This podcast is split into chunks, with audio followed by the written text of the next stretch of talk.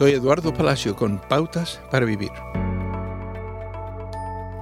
Servir requiere devoción y dedicarse a algo requiere todo su ser. Por ejemplo, no puede dedicarse a hacerse rico y a la vez dedicarse a servir a Dios. No es la presencia del dinero lo que elimina la devoción a Dios, pero es fácil dedicar toda la energía a la búsqueda del dinero.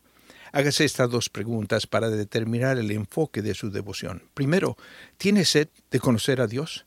Somos rápidos para distraernos con otras cosas. Cuando estamos dedicados a Dios, estamos ansiosos por conocerlo y conocer su voluntad para nuestras vidas. Como dijo el apóstol Pablo, lo he perdido todo a fin de conocer a Cristo, experimentar el poder que se manifestó en su resurrección, participar en sus sufrimientos. Segundo, ¿se encuentra justificando formas de servirse a sí mismo?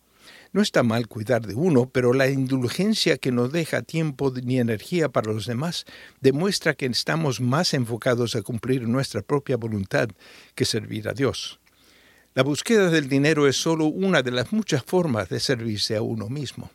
Seguir a Cristo claramente requiere dejar una cosa para tomar otra.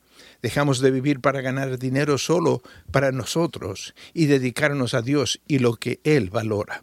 Santiago 4:4 dice, si alguien quiere ser amigo del mundo, se vuelve enemigo de Dios. ¿Cuál es su búsqueda más preciada hoy? Jesús dijo, porque donde esté vuestro tesoro, allí estará también vuestro corazón. Acaba de escuchar a Eduardo Palacio con Pautas para Vivir, un ministerio de Guidelines International. Permita que esta estación de radio sepa cómo el programa le ha ayudado. Acompáñenos en la próxima emisión de Pautas para Vivir. Gracias por su sintonía.